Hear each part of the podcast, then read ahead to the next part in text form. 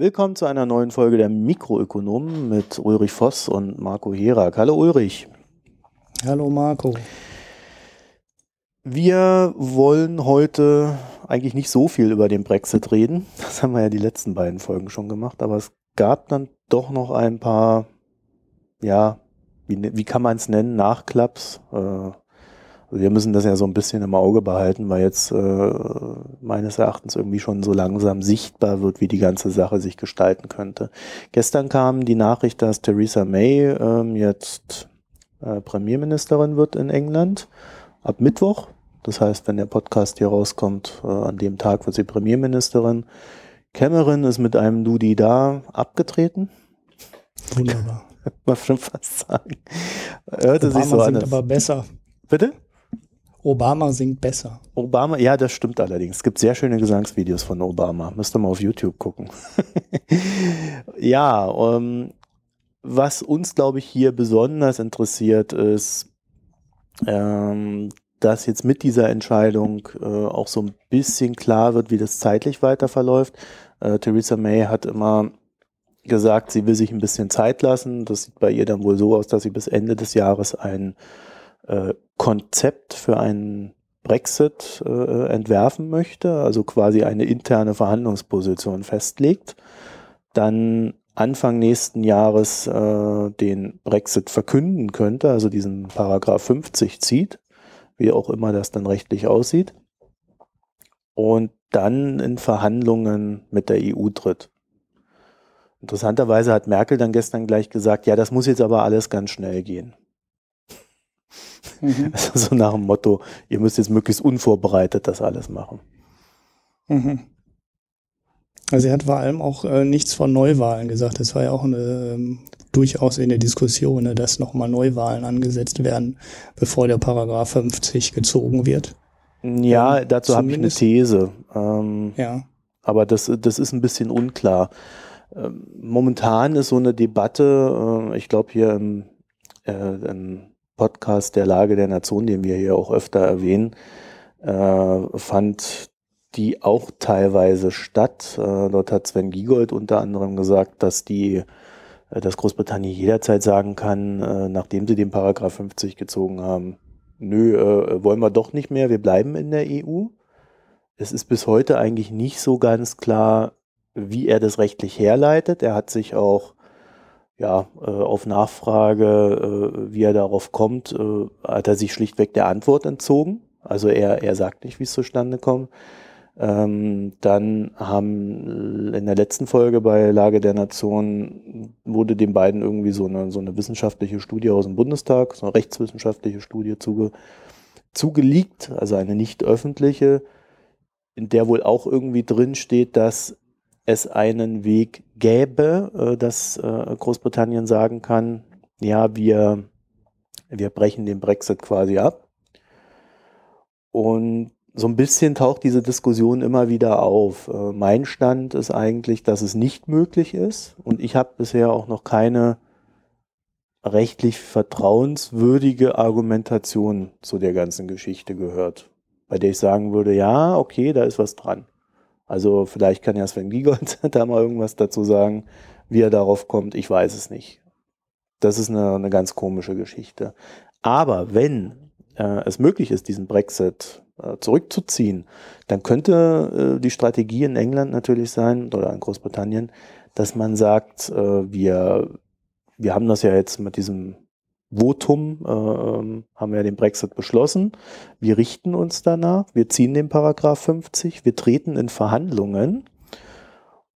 Und nach anderthalb Jahren oder so im Verhandlungs, äh, wenn wir dann ein Verhandlungsergebnis vorweisen können, dann legen wir das vor und lassen einfach äh, und machen dann Neuwahlen und lassen darüber abstimmen, indirekt, ob die Leute das wollen oder nicht. Weil dann kann man ja sagen, äh, so würde es aussehen, wenn wir rausgehen. Und wir als Partei sind dafür oder dagegen. Ja. Das ist natürlich durchaus äh, plausibel.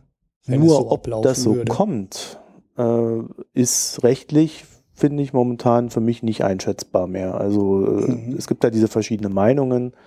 Ich sehe eigentlich nicht, dass man da wieder rauskommt aus der Nummer. Wenn man gezogen hat, hat man gezogen. Das ist jetzt so meine Konklusion nach, nach all den Artikeln und Studien. Aber äh, es kann ja sein, dass man sich mit der EU auch darauf einigt. Also politisch ist ja immer viel mehr möglich als rechtlich. Ja. Ja, ich habe ja beim letzten Mal auch gesagt, dass ich mir eigentlich nicht vorstellen kann, dass man da so einfach rauskommt. Allein deswegen, ähm, weil allein die Verlängerung der Verhandlungsfrist, die möglich ist, ähm, aber einstimmig erfolgen muss auf Seiten der EU. Deshalb kann ich mir eigentlich nicht vorstellen, ähm, dass für einen Abbruch der Verhandlung oder einfach sagen, ach nee, wir ähm, treten jetzt doch nicht aus, mhm. die Bedingungen so niedrig sind, äh, dass nur ähm, das Land, was erst austreten wollte, dann die ganze Entscheidung rückgängig machen kann. Während auf der anderen Seite die Verlängerung der Verhandlungen über die vorgesehenen 24 Monate heraus ähm, ja eine einstimmige äh, Entscheidung der EU verlangt. Es wäre sehr komisch, also da wären die ähm, Bedingungen oder die Auflagen für die Entscheidung äh, sehr asymmetrisch verteilt und sehr seltsam. Aber nun gut, es weiß im Endeffekt ähm, keiner, weil Gesetze ja oft so gefasst werden oder so aufgeschrieben werden, ähm, dass sie sehr unklar sind und erst irgendwann mal, äh, wenn der Fall eintritt, äh, die Sache dann irgendwann vor Gericht landet und erst dann geklärt wird. Ja, der Paragraphen 50 aber noch nie jemand gezogen hat, ähm, weiß da im Moment ja. keiner was. Ähm, die Einschätzung, dass man das ähm, rückgängig machen kann oder abbrechen kann, den Ablauf, ähm, der, der stammt übrigens auch ähm, aus Großbritannien. Also da gibt's auch eine. Ähm, es gibt da so, so, so eine Art äh, Mini-Weißbuch, wird das hier genannt. Ähm, das ist auch aus dem Leserkommentar zu der Lage der Nation. Und äh, da ist die Zusammenfassung ähm, ähm, im Thema so, dass da gesagt wird, ähm, man kann die Entscheidung äh, rückgängig machen, weil äh, nirgendwo steht, dass man es nicht kann. Ja, das hatten also wir ja in unserer ersten Folge hier. Klassische juristische Argumentation steht ja. nirgendwo, dass es verboten ist, also ist es erlaubt. Ähm, ja, man wird sehen. Also im Moment kann man da auch gar nicht so wahnsinnig viel zu sagen. Das sind dann Verfassungs- äh, und wahrscheinlich sogar Europa-Verfassungsjuristen, die sich damit auseinandersetzen müssen oder englische Verfassungsexperten. Ähm, da wissen wir, da wissen wir nichts. Äh, nur ein bisschen komisch ist, dass der Sven Giegold äh, meinte, das wäre so einfach und äh, ja, aber das der Sven auch alles Giegold klar und der Sven Giegold ja, sind halt Politiker, ne? Also, ja, genau, sollte das ist eine politische sagen, Meinung ist, und keine rechtliche. Und er hat ja. ja. auch, er hat ja auch nicht dazu beigetragen, dass diese Meinung äh, ein rechtliches Fundament mit einem rechtlichen Fundament unterlegt wurde. Also ähm, ich, ich glaube, das darf man dann in dem Fall auch nicht so ernst nehmen. Ähm, wir für uns hier vielleicht noch ganz interessant ist, es haben sich ja noch ein paar andere Sachen jetzt verklart. Ähm, die Bank of England hat die Kapitalvorgaben für die Banken gesenkt. Das heißt, sie müssen weniger Eigenkapital vorhalten oder beziehungsweise sie müssen weniger äh, von diversen Produkten vorhalten, um, um äh, Kredite zu bekommen. Das ist ganz nett, soll wohl ein bisschen den Markt entlasten. Aber das ist jetzt auch noch nicht so der große Wurf und das Pfund entwickelt sich jetzt nicht so positiv die letzte Zeit. Ne? Also da, also die Märkte allgemein, wenn man so mal so auf die Aktienmärkte guckt, das geht alles nach oben. Oder es hält sich zumindest. Ist jetzt keine größeren, größeren Verfälle, wie man es so nennen könnte. Aber äh, bemerkenswert finde ich doch, dass Gold sehr gut läuft. Also Gold hat jetzt neue Hochs gemacht. ETFs haben da wohl eine riesen Nachfrage jetzt gerade nach Gold. Also da sichern sich einige ab. Und das Pfund, äh, ja, das Pfund ist ziemlich schwach. Woher auch immer das kommt. Also da zeigt sich, glaube ich, dass die Wahrscheinlichkeit, dass die doch sehr, sehr als sehr hoch angesehen wird, dass sich da das alles äh, jetzt gegen Brexit entwickelt. Ja. Oder eine sehr lange Phase der Unsicherheit darüber entstanden ist. Ja, das reicht ja aus. Also so zwei Jahre oder drei Jahre anhaltende Verunsicherung reichen mhm. ja auch aus, um das BIP mal um äh, ja, ein paar Prozentpunkte pro Jahr zu dämpfen. Da muss gar nicht am Ende der Brexit dann folgen. Das reicht einfach nur aus, dass da in den zwei Jahren oder drei Jahren ähm, keiner mehr große neue Unternehmenszentralen baut, sich die Firmen da nicht mehr ansiedeln, im Zweifelsfalle sich doch für Irland oder Frankfurt oder Amsterdam oder Luxemburg ähm, ähm, entscheiden. Und äh, naja, äh, ja. das ist das ist halt nicht, äh, war halt keine aus wirtschaftlicher Sicht äh, und zumindest kurz- und mittelfristig keine kluge Entscheidung. Ja, wobei man beim Fund noch dazu sagen muss, äh, der wesentliche äh, Index, also es gibt einen Pfund Sterling Index, der ist eigentlich wesentlich und der hat entgegen diversen Pressemitteilungen hat der keine neuen Hochs gemacht oder Tiefs, je nachdem von welcher Seite aus betrachtet.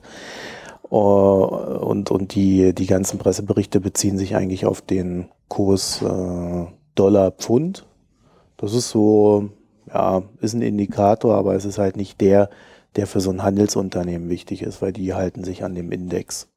Also das kann man sich auch mal merken. Es gibt auch einen Dollar-Index, äh, der ist auch immer wesentlich wichtiger als äh, die, die Dollar-Wechselkurse, die wir so über unsere Journalistenfreunde da als äh, besonders bedrohlich dargelegt bekommen. Jedenfalls ja, immer der ist halt handelsgewichtet, ne? Bitte? Also du meinst diesen handelsgewichteten Index, ne, wo geguckt wird, mit welchem Land mache ich wie viel Umsatz und dann genau. fließt jeweils äh, das Prozentual in diesen Wechselkurs ein. Und da ist das Fund zwar schwach, aber weit weg von dramatischem Einbruch oder von äh, 30 Jahrestiefs oder was da alles als ähm, Schlagzeile durch die Presse geisterte. Ja, ich, ich halte das nicht für unwichtig, solche Sachen. Äh, die sind vielleicht ein bisschen langweilig, aber da, da zeigt sich, dass die Lage nicht so, so bedrohlich ist, wie sie gerade vielfach wahrgenommen wird. So, was haben wir noch aus England? Wir müssen ja hier so ein bisschen Nachklaps mal machen. Ne? Was hatten wir da? Immobilienfonds? Ja, dass die ersten Immobilienfonds in Großbritannien die Rückgabe der Anteilsscheine eingestellt haben. Offenen Immobilienfonds. Äh, der offenen Immobilienfonds und äh, teilweise haben sie auch mit komischen Konstrukten gearbeitet wie äh, eine Abwertung. Da war ich ehrlich gesagt überrascht, dass es überhaupt geht. Also da haben sie einen Rücknahmepreis um 17, 19 Prozent, irgendjemand war das, äh, über Nacht gesenkt, um die Rückgabe zu verhindern. Also das heißt, sie haben einfach ihren Preis reduziert. Da verstehe ich ehrlich gesagt nicht, äh, wie das überhaupt gehen kann weil so ein Immobilienfonds muss ja einen echten Wert eigentlich ausweisen und kann nicht einfach so sagen, ah, jetzt bewerten wir mal alles 20 Prozent niedriger, damit keiner mehr seine Anteilspreise zurückgibt. Äh, also ich kenne... Haben sie aber gemacht? kenne das nicht, aber man kann das theoretisch schon tun, wenn man halt sagt, man veröffentlicht so einen Nettoinventarwert oder ähnliches, dass man halt einfach sagt, der ist jetzt niedriger, wir können bloß unsere Sachen gerade nicht verkaufen oder weil wir sie nicht verkaufen können, ist er niedriger. Geht ja meins ins andere. Äh, und dann wäre noch die Frage, ähm, ob der nicht vielleicht in irgendeiner anderen Währung gehandelt wurde, der Fonds. Also das äh, Beispiel habe ich jetzt aber äh, mir nicht angeguckt, weiß ich nicht. Ja, ja, vielleicht, ähm, also ich dachte, da bräuchte man ein vernünftiges Gutachten für vom Wirtschaftsprüfer, mhm. aber ein Immobilien-Sachverständigen und könne das nicht einfach so über Nacht selber entscheiden. Da war ich etwas überrascht. Ähm, ist aber auch egal, wie sie es versuchen zu verhindern ähm, weil es gibt schon ähm, ein paar andere offene Immobilienfonds, die einfach gesagt haben, wir nehmen jetzt erstmal die nächsten Tage kein Geld zurück. Genau. Die haben halt äh, den ganz, das ganz klassische Problem, dass die Anleger ähm, gerne aus den Immobilien äh, und aus den Immobilienfonds ihr Geld abziehen würden. Die Immobilienfonds natürlich nicht die Immobilie von heute auf morgen ähm, verkaufen können und ja, dann haben sie halt ein Problem und müssen irgendwie sicherstellen, äh, dass sie die Immobilien in Ruhe verkaufen können. Ähm, ja, man kann auf jeden Fall erkennen, dass es durchaus äh, mehr als einen Anleger gibt, der gerade ähm, seine Probleme mit dem britischen Immobilienmarkt hat und äh, lieber heute als morgen sein Geld da abziehen würde. Ähm, und das vielleicht dann in Gold stecken würde. Das Thema hat es ja gerade schon. Naja, mein Tipp so wäre genau, ja, dass ne? dort äh, jemand, äh, also es geht, um das noch zu präzisieren, hier um 18 Milliarden Pfund, die in offenen Immobilienfonds liegen und vom Handel ausgesetzt sind. Und der Klassiker bei solchen Geschäften wäre, dass äh, jemand quasi in äh, Dollar dort, also der, der sitzt in den USA, äh, handelt eigentlich in Dollar, hat dann hat dann seine, seine Immobilienfonds, hat dort, äh, hat dort irgendwo in Immobilienfonds investiert und hat jetzt plötzlich ein Währungsrisiko und kommt damit nicht klar und will deswegen sein Geld. Das wäre so der Klassiker. Hm, du meinst, dass es nur über die Währung kommt, also nicht über den Nein, nicht nur, aber das ist eine der wahrscheinlichsten Möglichkeiten. Ein Währungsrisiko hatte er ja vorher auch schon, das Fund. Ja, aber das, ja also da ist es nicht plötzlich mal um 20 Prozent oder wie viel das jetzt waren, äh, ja. entwertet worden. Ja, das kann natürlich sein, dass da irgendwelche internen Risikomodelle anschlagen. Das äh, tun ja dummerweise oft in so Phasen, wo die Kurse extrem anfangen zu schwanken. Und dann melden die auf einmal an bestimmten Stellen im Portfolio ein Risiko, wo sie vorher keins gemeldet haben. Und dann müssen diese Anleger völlig automatisch und gezwungenermaßen äh, Sachen verkaufen, die sie vielleicht gar nicht verkaufen wollen. Mhm. Ähm, sie müssen es aber, weil ihr Risikomodell meldet, dass sie zu viel Risiko haben. Ähm, ja, mag sein, dass es dahinter steckt. Ja, das nächste wäre dann die Ratingabstufung für Großbritannien. Äh, da schollen ja auch immer diverse Alarmglocken. Also ich glaube, äh, das lässt sich schon gut begründen. Und äh, dass es bisher nur die offenen Immobilienfonds sind, ist ja schon mal ein gutes Signal. Weil der Rest scheint ja dann irgendwie zu funktionieren. Ja. Könnte man zumindest mal behaupten. Wenigstens etwas, ne? Ja. ja. Wobei die Frage ist, wie, ähm, wie entscheidend das ist, ne? weil die, ähm, ich, ich habe die Zahl jetzt nicht mehr sicher im Kopf, aber der Immobiliensektor in Großbritannien ist definitiv größer und wichtiger für die Volkswirtschaft als der Immobiliensektor in, also Immobilien und Bau muss man, äh, muss ich, muss man ja, zusammen. Finanzmarkt als er in Deutschland ist. Ähm, von daher, ähm, in Spanien war, glaube ich, der Anteil der Bauwirtschaft vor der Blase dann 2007, 2008, als sie die riesen Bubble hatten am Immobilienmarkt, war der Anteil, glaube ich, lag der Anteil, glaube ich, irgendwie bei 15 Prozent des BIPs, das was eine, was extrem viel ist. Und ich glaube, in Großbritannien liegt es irgendwo so bei 10 Prozent, was aber auch noch deutlich mehr ist, als es in Deutschland ist. Ähm, das heißt, wenn da jetzt auf einmal Geld abgezogen wird und keiner mehr neue Gebäude baut in London, weil gerade alle Angst haben, dass der Brexit halt dazu führt, dass da Firmen abwandern und weniger Mietflächen gebraucht, gebraucht werden, kann das relativ schnell auch auf die Realwirtschaft ähm, durchschlagen. Das darf man, darf man nicht unterschätzen. Ja, und Immobilienkrisen sind ja mal so die klassischen Auslöser von Finanzkrisen, weil da der größte Hebel drin steckt. Wird ja, ja genau. mal so die sind halt gebaut. mit wenig Eigenkapital und ja. viel Fremdkapital genau. finanziert. Und dann haut es die das Banken ja weg. Ja. Wie die Banken in Italien. Eine schöne Wunderbare Überleitung. Überleitung. Ne? Ja, Wahnsinn. Die Banken in Italien sind ein größeres Problem für die EU geworden in den letzten Jahren.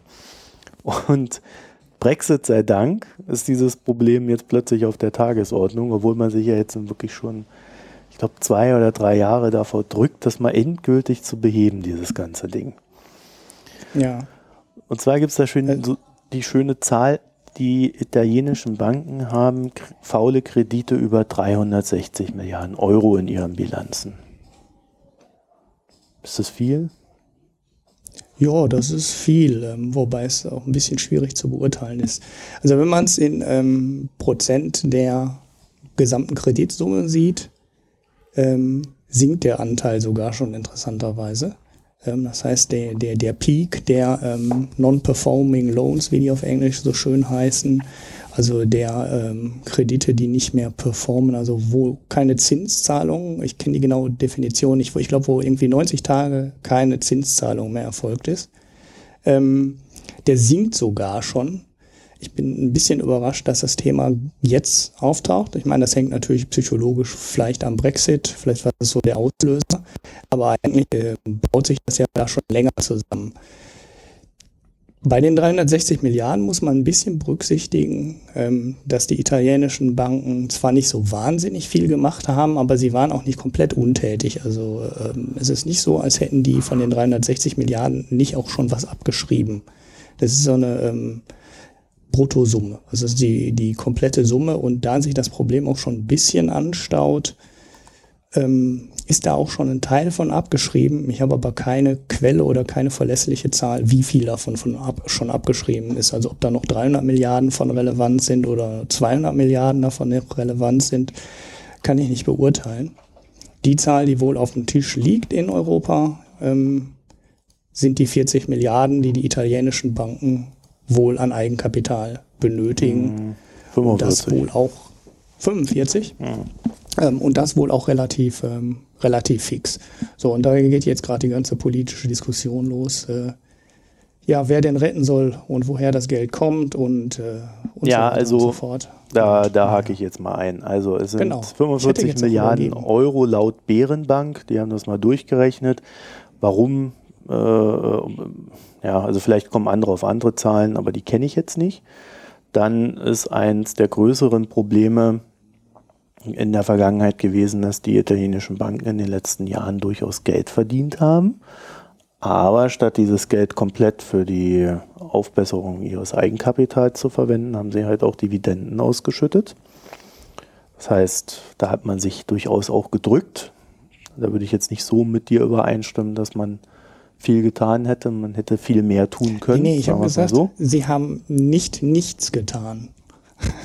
sie hätten Ja, mehr tun gut. können. Da bin ich voll bei dir. Bin ich voll bei dir. Es wird nur so getan, als hätten sie gar nichts getan. und Nee, sie die natürlich haben schon, waren sie auch gezwungen, ein paar der Genau. ähm, schlechten Kredite abzuschreiben. Also die leben ja nicht im luftleeren Raum und irgendwann müssen die Kredite auch mal abschreiben. Ähm, also nicht so, dass die da tun und lassen können, was sie wollen. Ja, das größte Problem mit diesen italienischen Banken ist, und deswegen hat sich dieses Problem so lange gezogen, es ist, es gibt mit in der EU mittlerweile diese sogenannte Bankenunion. Und wenn äh, diesem Regularium nach äh, eine Bank ein Problem hat, dann werden die Gläubiger wie auch die Anteilseigner zur Kasse gebeten bei der Restrukturierung der Bank.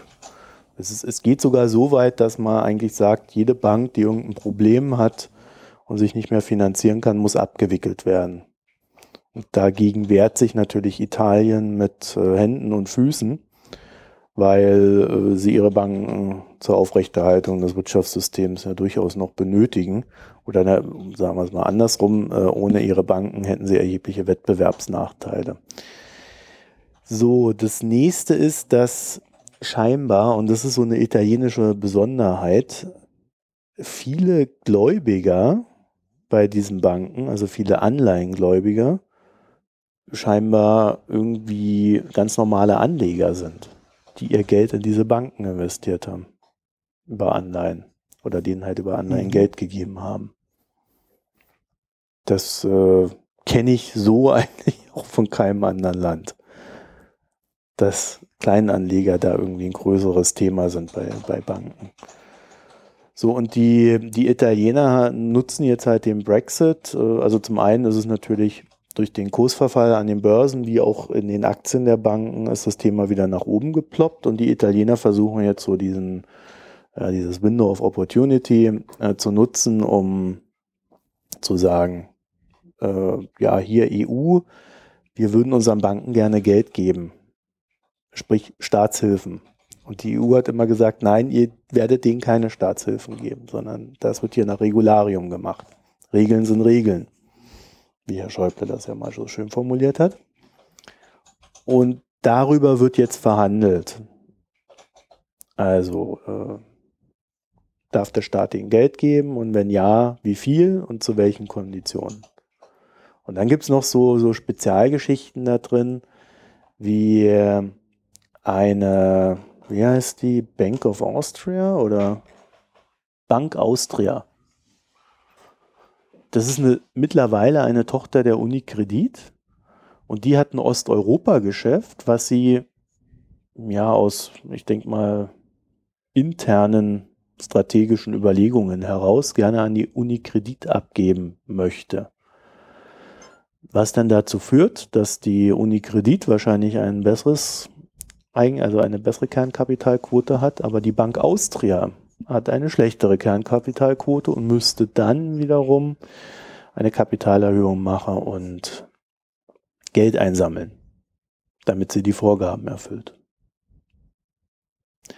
Das heißt also, man versucht da irgendwie mit allen Tricks diese Banken, ja, wie soll ich sagen, aufrechtzuerhalten oder die Probleme zu verschieben. Also in dem Fall würde man das Problem ja von äh, Italien nach Österreich verschieben. Ja, was Ja. uns, glaube ich, jetzt zu einer der ersten Folgen führt, die wir gehabt haben. Die Bankenkrise ist nicht vorbei. Nee, sie ist nicht vorbei. Ja. Und wie, wie es gerade bei den Gesetzen war für die, ähm, für den Brexit und das keiner weiß, äh, kann man den Paragraph 50 oder das Ziehen oder den Austritt wieder rückgängig machen, wenn einem die Bedingungen nicht gefallen. Genau das Gleiche haben wir jetzt bei der Bankenunion auch. Man hat äh, sich ein Regelwerk gegeben. Ähm, jetzt müsste eigentlich der Fall irgendwie gezogen werden. Und äh, naja gut, man weiß jetzt auch wieder nichts. Und äh, Italien möchte dies, Deutschland möchte das und äh, im Endeffekt weiß keiner, ähm, was jetzt zu tun ist und äh, wie man weiter vorangeht. Ich Schon auch ein bisschen nicht. frustrierend, ne? wenn man, äh, wenn, wenn da aus ähm, monatelangen Diskussionen oder teilweise jahrelangen Diskussionen am Ende Regelwerke rauskommen, die dann im Fall der Fälle ähm, auch irgendwie nicht wirklich äh, weiterhelfen. Ja, weil das aber auch völlig klar war, dass dieses Regelwerk nicht weiterhilft. Äh, Also diese irrige Annahme, es gibt ja, äh, jede Bank muss ja mittlerweile ihr Testament schreiben. Und zwar einen Plan, wie man sie abwickelt, wenn es ein Problem gibt. Was ja schon per se Quatsch ist, weil man ja eigentlich nicht weiß, wo das Problem in der Bank entsteht, zu, das dann zu der Abwicklung führt. Also auch vorher eigentlich gar nicht sagen kann, äh, wie die Bank abgewickelt werden muss. Ja, weil man nicht weiß, welche, äh, welche Teile der Bank man noch verkaufen kann, welche Töchter Genau. man eventuell noch verkaufen kann und so weiter. Man weiß Ja. halt gar nicht, was passiert und was dann überhaupt noch zu verkaufen ist und äh, was niemand äh, auf der Welt mehr haben will. So, das Deshalb andere ist, dass Testament die, dass die Regulierung der EU komplett widersprüchlich ist. Du hast auf der einen Seite hast du so Kapitalmarktrichtlinien, wir hatten, wir hatten das letztens, äh, bei denen kleinere Firmen immer mehr, ja, wie soll ich sagen, Verwaltungsfu erledigen müssen. Und dieser Verwaltungsfu führt natürlich zu höheren Kosten. Das heißt, äh, er führt eigentlich auch zu immer größeren Firmen, weil äh, du Kosten dann natürlich besser decken kannst, je größer du bist. Das gleiche hast du in der Bankenregulierung oder auch in der Finanzmarktregulierung im Allgemeinen, die die Banken betreffen. Äh, die, die Anforderungen an die Banken sind so stark gewachsen, dass kleine Institute sie eigentlich nur schwer oder unter hohen Belastungen stemmen können. Also der Anreiz sehr hoch ist, dass die kleinen Institute fusionieren. Das heißt, größere Institute entstehen. Auf der, ganzen, auf der anderen Linie rennt man, oder auf der anderen Seite rennt man die ganze Zeit rum und sagt, ja, wir müssen too big to fail verhindern. ja, Ja, Ja, big to fail halt verhinderst du aber nur mit vielen ne? kleinen Instituten. ne? da sind wir halt genau in die falsche Richtung gelaufen. Das habe ich ja auch schon immer Ja. also zwei, drei Jahre nach der Krise dann irgendwie auch so zusammengefasst, dass die, dass wir bei Too Big to Fail kein Furz weitergekommen sind. Wir sind genau da, wo wir vor der Krise auch waren. Ganz im Gegenteil, die Banken sind meistens noch größer geworden durch die Fusion. Und äh, ja, Deutsche Bank äh, ist da, die Derivatesumme, wenn man die Brutto betrachtet, ist weiterhin völlig irre. Ähm, die Commerzbank, die Dresdner ähm, sind zusammen und ich wüsste jetzt kein Land, äh, wo wir ein Bankensystem nach der Krise hätten, äh, wo wir jetzt mehr, kleinere, flexiblere Banken hatten als ähm, vor der Krise. Also in Amerika ist im großen Stile gemerged worden und äh, in Europa ähm, sind auch eher die kleinen Institute abgewickelt worden und was halt, die großen sind halt größer geworden. Ja. So, was uns äh, dazu führt, ist, äh, das hängt auch sehr stark wieder jetzt mit dem Brexit äh, zusammen, aber äh, die deutsche Börse versucht ja gerade mit der London Stock Exchange äh, zu fusionieren. Und äh, was in der Berichterstattung da auch ein bisschen arg kurz kommt, ist, dass das eine der, dass das eigentlich die größte Bankenfusion seit, seit der Finanzkrise ist. Weil die äh, LSE wie auch die deutsche Börse äh, haben die, haben die Clearingbanken. Ja, Das ist der größte, das wird dann der größte Clearing-Abwickler in Europa wahrscheinlich. Und äh, das, das sind Banken. das heißt also, äh, man, man bereitet da gerade die größte Bankenfusion seit, seit der Finanzkrise vor und es spricht kaum jemand drüber, dass diese Börsenfusion eine Bankenfusion ist. ja. Was ich auch bemerkenswert finde, ich meine, äh, ich weiß jetzt nicht, inwieweit das bei den Kartellbehörden dann äh, eine Rolle spielen wird. Äh, ich kann mir vorstellen, bei der, bei der EBA, also bei der Europäischen Bankenaufsicht, äh, muss das eine Rolle spielen. Aber äh, da, das, das scheint auch irgendwie kaum jemand auf dem Schirm zu haben. Und aber auch hier wieder, es, es wird nicht kleiner, es wird immer größer und diese Regulierung führt dazu, dass halt auch die Anreize entsprechend gesetzt sind. Also statt irgendwie kleinere Banken zu bevorzugen, werden halt nur die großen bevorzugt und zwar über, über die Kostenschiene. Das ist eine sehr sonderbare Regulierung, die da stattfindet. Ja. Ja. Habe ich nicht zuzufügen. Das ist äh, die Banken, ähm, wenn man das mal aus äh, Sicht äh, des Wettbewerbs betrachtet oder der Markteintrittsbarrieren, sind die Banken ja auch bei jeder Art von Regulierung immer ähm, schnell dabei und schreien über die Regulierung und die Anforderungen und dass es alles so kompliziert wäre und sie kämen nicht mehr dazu, ähm, Geschäfte zu machen und sie würden sich nur noch um Bürokratie kümmern.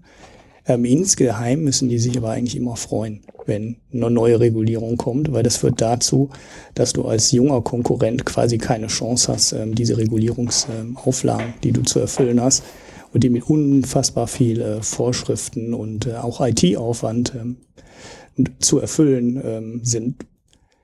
War das jetzt die Überleitung zu Number 26? Äh, man könnte das jetzt nehmen. Ne? Ich wollte eigentlich noch die 150 Milliarden Forderung von diesem deutschen äh, Chefvolkswirt ähm, einwerfen, aber ich glaube, das lassen wir mal weg. Ne? Weil das, Och nö, erzähl mal. 150 Milliarden, ein Deutscher will 150 Milliarden haben? Nein, der deutsche, äh, der Chefvolkswirt der Deutschen Bank hatte ein 150 Milliarden Euro schweres Rettungspaket äh, für die Banken, äh, vor allem die italienischen Banken, gefordert.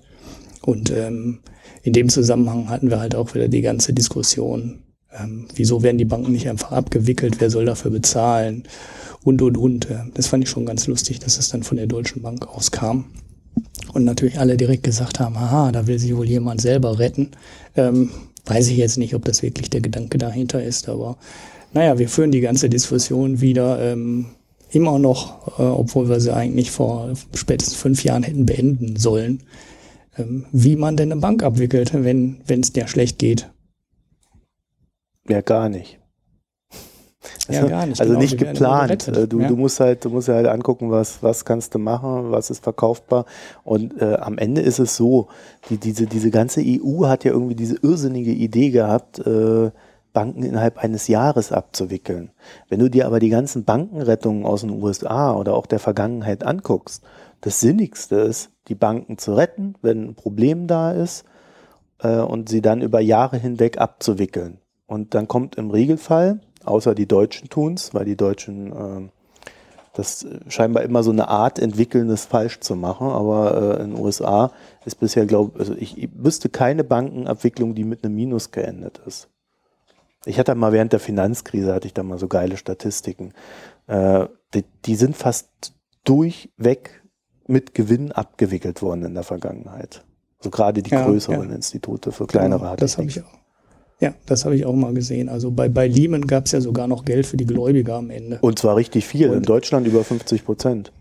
Ja, und äh, die, der Staat ähm, müsste nach allem, was ich weiß, in der Gläubigerliste davor gestanden haben. Das heißt, der, der Staat hat sein Geld komplett zurückbekommen.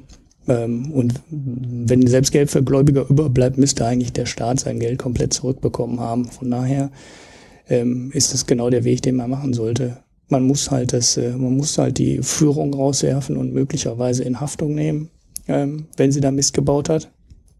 Aber die Bank äh, innerhalb eines Jahres oder mehr oder weniger unkontrolliert kollabieren zu lassen, ist im Normalfall nicht die richtige Lösung. Ich spreche als Lehman-Aktionär. Oh, was kommen denn da für, für dunkle Seiten an dir heraus? Es, es, war ein Wochenendzock. Freitag gekauft, Montag pleite. Ne? Oh, das Timing. Oh, oh, Na, hoffen wir, dass nur fünf Aktien waren. ja, ja, es war nicht viel. Ähm, ja, ja, fünf geht nicht. Das war, wären die Gebühren höher gewesen. Die waren ja jetzt vor dem Wochenende auch nicht mehr wirklich hoch. Mhm. Ähm, aber ich habe mir nicht vorstellen können, dass die äh, Amerikaner so doof sind und eine Bank unkontrolliert pleite gehen ja, da gab es ja sehr viel Verschwörungstheorien dann da. So, darüber. aber sie haben es getan, sie haben es getan. Und äh, na gut, es war keine gute Idee, hat man im Nachhinein dann festgestellt. Ähm, hätte ich vorher auch sagen können und hätte ich wohl auch gesagt, dass es keine gute Idee ist. Ne? Also nicht nur aus Eigeninteresse, aber so ein, so ein komplexes Konstrukt unkontrolliert zusammenkrachen zu lassen, äh, das kann nicht gut ausgehen. Oh.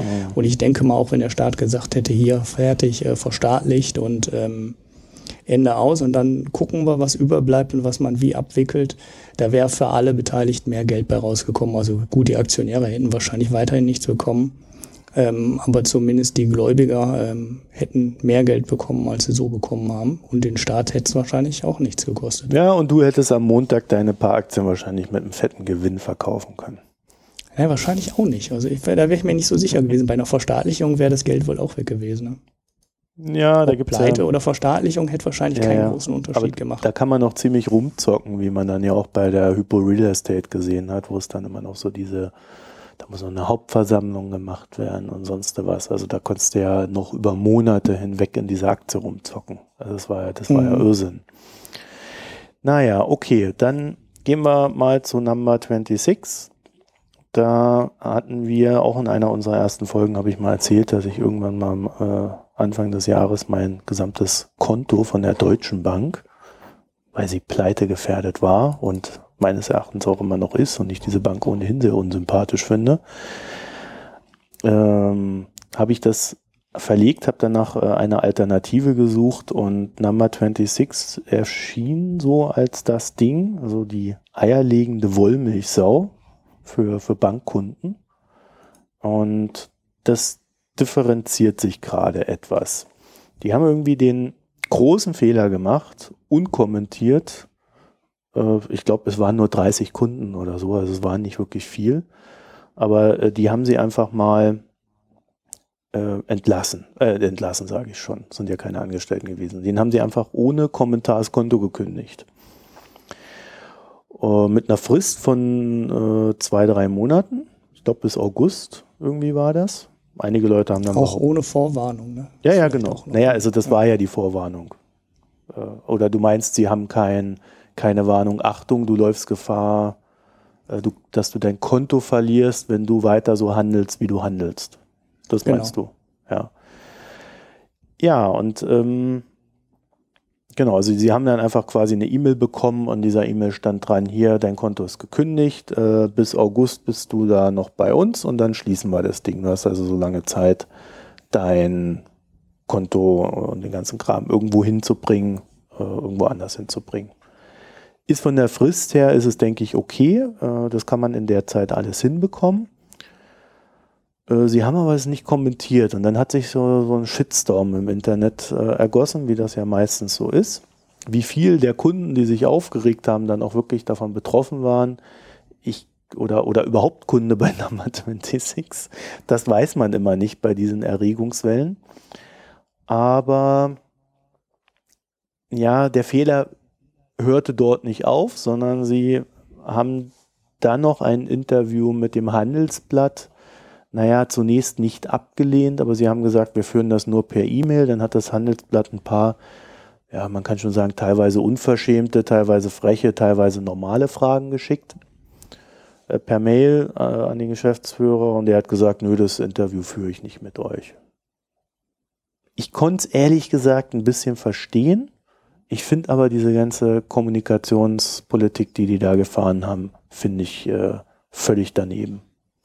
Ja, es war ein ziemliches Desaster. Ja. Also ähm, sie haben sich auch selber, äh, also erst haben sie sich gar nicht geäußert und dann haben dann gab es halt so diesen üblichen äh, Corporate Speak, mit extrem vagen Aussagen, äh, wo keiner nachvollziehen konnte, was steckt denn jetzt dahinter. Also da gab es dann eine hohe Anzahl von äh, Geldtransfers und eine Ausnutzung des Bonusprogramms und ähnliche Formulierungen, mit denen niemand was anfangen konnte. Ja. Weil was ist jetzt eine hohe Anzahl von Geldabhebungen? Weil das war einer der Faktoren, äh, weswegen die Kunden gekündigt äh, wurden. Ähm, Genau. Das war halt äh, Geldabhebung am Geldautomaten. Das ja, also lass uns mal anders anfangen. Äh, es ja. gab dann, um, um dieses Thema Kommunikation abzuschließen, es gab dann ein Interview in, in der Welt. Die Welt ist über Springer an Number 26 beteiligt und hat dann ein, naja, sagen wir mal, ein sachliches Interview geführt. Und in diesem sachlichen Interview haben sich dann ein paar Sachen aufgeklärt.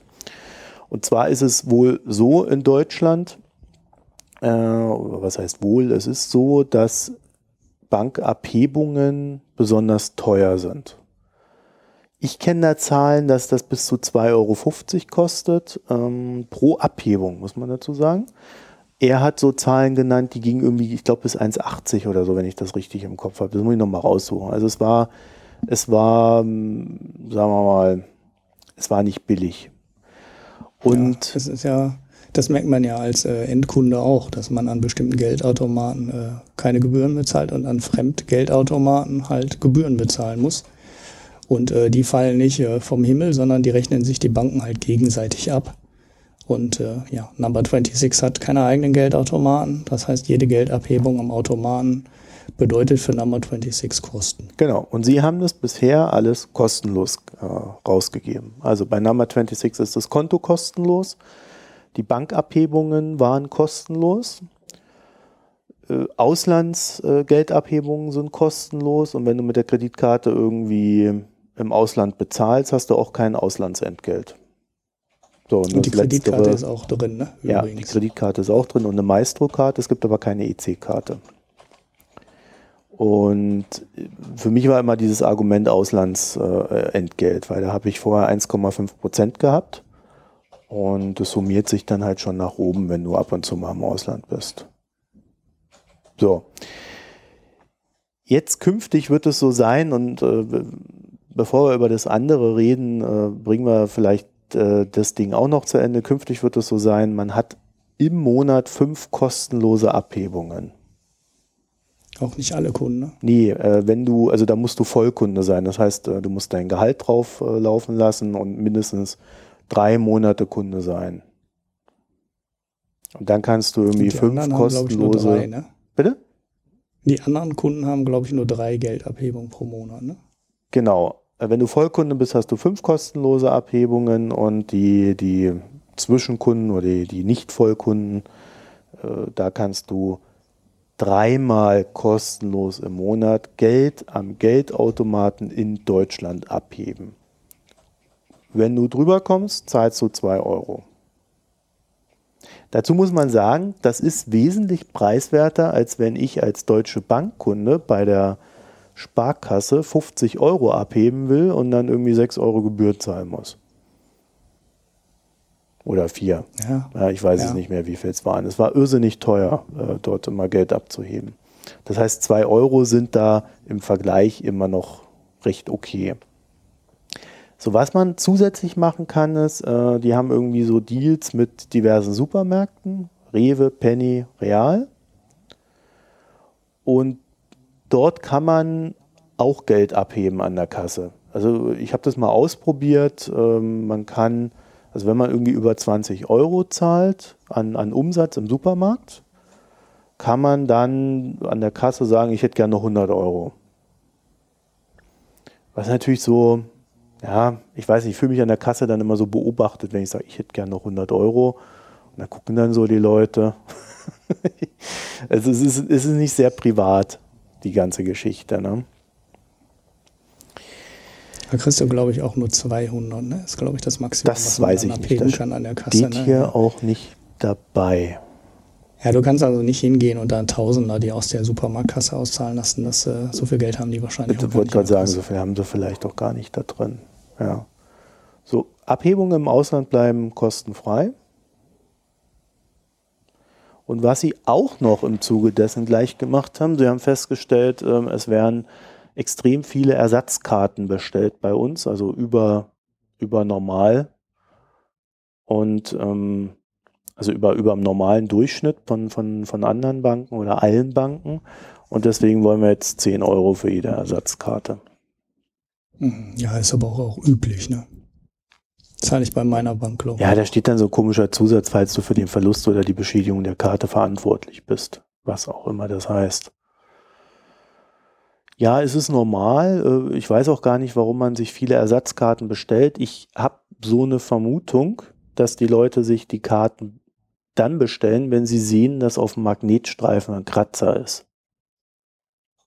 Mhm. Weil sie dann Angst haben, dass sie bei einem nicht mehr ganz so neuen Kartenlesegerät äh, dann das, ihre Karte nicht benutzen können, weil das kommt schon ab und zu mal vor, wenn du so Kratzer drauf hast. Das ist aber nur eine Vermutung, äh, die, die habe ich jetzt nicht irgendwie äh, untersuchen können in einem größeren Ausmaß. So, jetzt ist natürlich die Frage, was haben die Leute da getrieben? Welche? Die Kunden oder? Ja, die Kunden. Wie kommt das eigentlich zustande? Und da hat er irgendwie in diesem Interview äh, die, die Zahl fallen lassen, dass es Kunden gab, die bis zu 30 Mal im Monat Geld an einem Geldautomaten abgehoben haben. Das heißt, die haben äh, so um die, wenn du mal diese 2 Euro anlegst, so 60 Euro Kosten produziert, produziert für ihr Konto. Ja, ja. Gleichzeitig haben diese Leute scheinbar nicht ihr Hauptkonto bei Number 26 gehabt. Das heißt, die haben sich dann einmal im Monat, wenn sie ihr Gehalt bekommen haben, ihr Geld auf äh, Number 26 überwiesen und das dann im Monat peu à peu abgehoben. Einfach damit ja, sie kostenlos ihr Geld abheben können. Ja, ich äh, frage mich auch äh, genau, was dann da, was dann dahinter steckt. Ähm, ja, Kosten, also, also Kostenkontrolle. Du, du, du hast vielleicht nicht so viel Geld, ja, und kannst darüber, dass du halt immer nur das abhebst, was du brauchst, kannst du halt sagen, ja, so habe ich meine eigenen Kosten halbwegs im Griff. Ja, aber das kann man, könnte man doch auch, wenn man das haben will, äh, wöchentlich machen. Also dann. Ja, man halt könnte man theoretisch, äh, aber wenn du die Möglichkeit hast, diese Kostenkontrolle einzuführen und zu sagen, ich meine, bis zu 30 Mal, äh, wenn du dir das mal so als Zahl vor Augen führst, entspricht so ziemlich genau einem Monat. Also das mhm. heißt also, als ob sich jemand jeden Tag das Geld von der Bank geholt hat, das er zum, das er an diesem Tag ausgeben möchte. Ja, ja ich habe ich habe das Argument mal gehört, wo Leute das halt vor Kneipengängen gesagt haben. Ne? Dann haben halt gesagt, mhm. ja, ich will ja nicht mit 200 Euro abends in die Kneipe gehen. Ähm, da will ich nur 20 mitnehmen und dann, wenn ich die ausgegeben habe, dann gehe ich halt wieder nach Hause. Ähm, aber das kann man auch zu Hause irgendwie hinkriegen, indem man sich das Geld abhebt und dann äh, halt mit 20 Euro wieder aus dem Haus geht. Mir wäre es ehrlich gesagt ein bisschen zu doof, äh, jedes Mal, bevor ich äh, jeden Tag an der Bankfiliale vorbeizugehen, um da Geld abzuholen. Auch nur, ja, also ich muss sagen, Leute offensichtlich anders. Also ich kann von meinem Verhalten, kann ich sagen, seit ich bei Number 26 bin, zahle ich viel öfter mit Bargeld. Das liegt einfach ja. daran, dass ich äh, endlich überall Geld abheben kann. Ja. Und wenn ich einen Kaffee trinken gehe oder ähnliches, was ich halt recht oft mache, ähm, dann, ja, dann, dann, dann will ich da nicht mit Karte zahlen oder so. Kann ich ja vielleicht auch gar nicht. Wenn ich jetzt hier zum Beispiel in Moskau bin, ähm, dann muss ich Geld abheben, weil halt sehr viel mit Bar bezahlt wird. Wenn ich da irgendwo in eine Bäckerei reingehe oder so, die, die, die lieben Bargeld hier. Sie haben zwar auch ein sehr ausschweifendes äh, Visa-System oder Mastercard, äh, also du kannst schon auch irgendwie mit Karte viel bezahlen, aber es läuft halt auch sehr viel mit Bargeld. Taxi, ja, du kannst ja hier einfach an die Straße gehen, deinen Arm hochhalten und dann hält irgendein Mensch an und äh, du verhandelst mit ihm einen Preis und dann fährt dich dann da halt irgendwo hin, wo du hin willst. Und äh, dafür brauchst du halt Bargeld. Also ich muss sagen, ich äh, bin eigentlich schon so auf Bargeld angewiesen. Das andere, was ich auch kenne, in Berlin, in diesen ganzen Szenevierteln, da haben die halt auch oftmals gar keine, gar keine Geldautomaten. Und das finde ich ja faszinierend, weil das genau die Zielgruppe ist, die Number 26 ja anspricht. Diese ganzen Hipster, die zahlen ja bevorzugt mit Bar. Ja. Und, und irgendwie habe ich so ein bisschen das Gefühl, dass Number 26 da absolut äh, äh, unterschätzt hat, wie die eigene Klientel tickt in Deutschland. Zumindest was diese Bargeldsachen betrifft. Ja, wobei ich glaube, in der Mitte, in, in, Sie haben auch irgendwelche Durchschnittszahlen genannt, ähm, was die Anzahl der Barabhebungen angeht zumindest in den ersten Interviews, und das war jetzt, fand ich jetzt nicht so ungewöhnlich. Also da ging es irgendwie um fünf, sechs oder sieben Geldabhebungen pro Monat. Und das finde ich ist eigentlich eine relativ normale Zahl. Man holt einmal in der Woche Geld ab und äh, naja, zwischendurch ähm, braucht man manchmal extra Geld und äh, dann geht man noch mal ein zweites Mal, aber dann kommst du dann im Monat auf fünf, sechs, sieben ähm, Geldabhebungen und äh, nicht auf 30 oder 20. So, was jetzt natürlich ein bisschen doof ist, ist äh, die Grenze von fünf oder im Fall, wo du das nicht als Erstkonto hast, ähm, drei Abhebungen. Das ist wirklich wenig. Also ob die Leute dann den Umweg über den Supermarkt mitgehen und da das Geld ähm, abheben, wird, wird man sehen. Ähm, naja, es ist ja kein Umweg, sondern wenn du einkaufst, machst du das dann halt mit. Du musst Ja, dich ja, nur überwinden, dann- das zu tun. Du musst halt auch nur zu dem Rewe gehen, ne? weil das macht ja auch nicht jeder. Ne? Also ich habe es jetzt hier in Edeka, also ich habe einen Irma bei mir. Bei Edeka Ecke. geht's jetzt auch. Ja, Ja, ich habe einen auch. der gehört zu Edeka und die machen das anstandslos, schon seit zwei, drei Jahren. Ja, okay. Ich habe es hier erste Mal gesehen beim Edeka, wo ich öfter Ja. bin. Und äh, da scheint es mir neu zu sein. Aber da ich kein Konto habe, wo das hintersteckt, ähm, wo das geht, habe ich das auch noch, habe ich auch vielleicht das immer übersehen und nicht drauf geachtet. Ja, also ich glaube, der Kompromiss ist schon okay. Ich finde die fünf Abhebungen allerdings auch ein bisschen wenig. Mein persönliches Empfinden ist, wenn ich Bargeld bei mir trage und auch mit Bargeld bezahle, gebe ich mehr Geld aus. Also ich habe eine, finde ich, eine geringere Kostenkontrolle. Und ich kann halt nicht überall mit Karte zahlen. Ich kann beim Bäcker, ich gehe halt jeden Morgen zum Bäcker und hole mir zwei Brötchen. Da kann ich nicht mit Karte zahlen. Das geht nicht. Ja. Und auch im Ja, also Buchladen sich würde ich gerne einfach so, ne, mit äh, Bargeld bezahlen, weil wenn ich mit, wenn ich mit EC-Karte zahle, haben, hat der Buchladen halt auch höhere Kosten. Das ist ja ein Riesengeschäft für diese EC und, und Maestro und Mastercard. Aber äh, für, für, für den Handel ist es halt äh, Kosten. Ja, Im Supermarkt ist mir das egal. Edeka ist so groß, das müssen die halt abkönnen. Wenn ich in so einen kleinen Buchladen gehe, äh, dann möchte ich, dass die möglichst viel von dem Geld, was ich ihnen gebe, auch haben. Naja, Ja, also da gibt's auch ja. so marktwirtschaftliche Überlegungen, die man als Kunde machen kann, wo ich einfach sagen muss, äh, dem steht Number 26 da jetzt so ein bisschen entgegen. Ich finde das nicht in Ordnung. Man hätte das mit 10 Abhebungen machen können, äh, zumal wenn der Durchschnitt eh irgendwo bei 7 liegt, dann wäre man dem auch gerechter gewesen. Ich glaube, der Durchschnitt, sie, sie schreiben es halt so, die, für die meisten Kunden ändert sich nichts. Ja. Ja, das heißt, für 50 Prozent der Kunden reicht das aus. Ja gut, 50 Prozent ist natürlich auch nicht gerade viel. Ne? Also wenn man so Grenzen einführt, dann sagt man, also sie haben es ja Fair Use genannt und in den ersten Interviews hörte sich das auch deutlich anders an, also als es dann am Ende geworden ist. Also ich hätte nach den Interviews, die sie gemacht haben, sie waren ja auch ähm, in diesem Payment and Banking Podcast, Mhm. ähm, gab es mal vor, vor zwei oder drei Folgen eine mit einem der Vorstände. Mhm. Und da hörte sich diese äh, Fair-Use-Geschichte eigentlich anders an. Also, äh, also ich hätte jetzt nicht auf äh, drei beziehungsweise fünf getippt, sondern ich hätte eher mit sowas wie zehn gerechnet, Ja. weil dann hätte das auch zu der Argumentation von Number 26 vorher gepasst, dass es halt ein paar Leute gab, die es total übertrieben haben. Mhm. Aber fünf ist schon, ähm, schon eng. Und wenn sie es jetzt halt fest drinstehen haben, werden demnächst irgendwelche ähm, Vergleichsportale die Zahl aufnehmen und dann wird Number 26 deutlich schlechter aussehen als vorher, weil da steht dann halt drin, du hast noch fünf Geldabhebungen pro Monat und danach musst du bezahlen. Und es wird für viele Leute ein gutes Argument sein, da nicht hinzugehen. Würde sie nicht unterschätzen. Sie werden da klar, sagen sie dann, ihr könnt ja auch an den Supermarkt gehen und so. Aber ähm, das sehe ich extrem selten. Also ich glaube, die Leute haben da genau das Problem damit, was du auch hast, dass sie halt, dass es halt ungewohnt ist, an der Supermarktkasse Geld abzuheben und äh, dieser ähm, äh, Anonymitätsgedanke, den du an am Geldautomaten hast, wo ja keiner sieht, wie viel du abhebst. Also zumindest kannst du es so hinkriegen, dass es keiner sieht. Ähm, das geht halt an der Supermarktkasse nicht. Ja. Und ähm, ich weiß nicht, ob die Leute die Schwelle überwinden und äh, ob das nicht äh, ein richtiges Problem bei der Neukundenakquise für Number 26 Ja, es ist ja wird. nur in Deutschland ein Problem. Ne? Also das muss man ja dazu sagen. Wenn Sie äh, im Ausland expandieren, dann äh, müsste, dürfte das ja kein Problem sein, weil da ist ja auch alles billiger in dem Bereich. Wir können halt nur hoffen, was Deutschland betrifft, dass mit der Digitalisierung, die uns ja noch bevorsteht, und mit der zunehmenden Bezahlung über Kartensysteme, dass diese Kosten halt senken.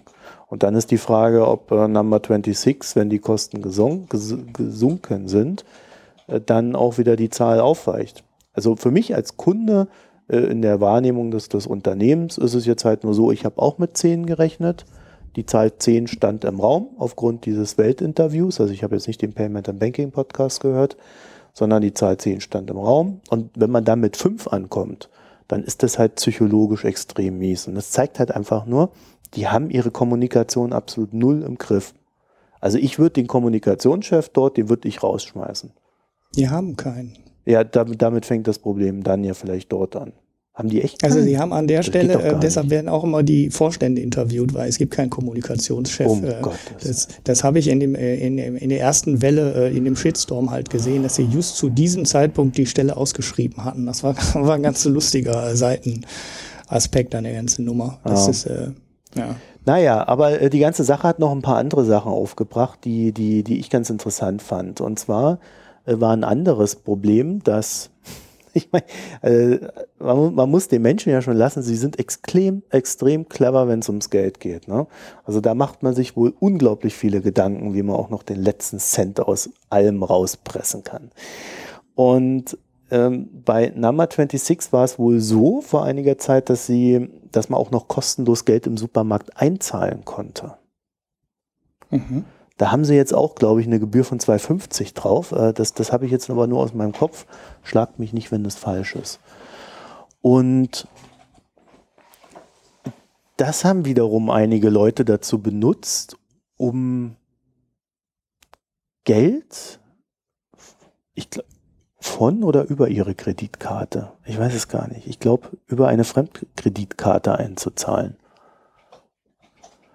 Ja, der Gag daran war, dass du Bonuspunkte. Ja, genau. Naja, aber kamst, nicht ne? mit der normalen, deswegen habe ich jetzt gerade überlegt, nicht mit der normalen Kreditkarte von Number 26, sondern das ist, es muss eine andere gewesen sein, Miles and More oder sowas.